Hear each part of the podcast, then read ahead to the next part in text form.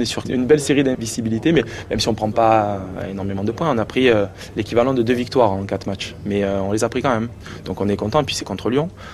maintenant, on sait qu'on doit se déplacer contre notre ogre qui a pris en plus un sacré score au PSG, mais ça arrive à tout le monde. Hein. Et on sait qu'ils vont être remontés comme des pendules, donc on a ce match-là préparé. Puis après, on a surtout deux gros matchs à domicile qui se présentent et euh, euh, ces matchs-là ils sont importants pour nous parce qu'on veut, on veut, on a vraiment envie, mais ça sort des tripes et ça se sent. Les garçons, on a, on a envie de gagner. Euh, avec eux, avec vous. voilà, on a gagné à Dijon, mais les 18 000 n'étaient pas là. Là, on veut, on veut offrir une victoire à nos 18 000. Et on sent voilà, qu'il y, y, a quelque chose qui est en train de naître. Et ce que je vois depuis trois matchs, c'est un socle cohérent. Voilà, et puis maintenant, j'aimerais le rendre cohérent, solide et, pragmatique, c'est-à-dire aller choper ben, un point peut-être à l'extérieur et puis gagner nos deux matchs à domicile.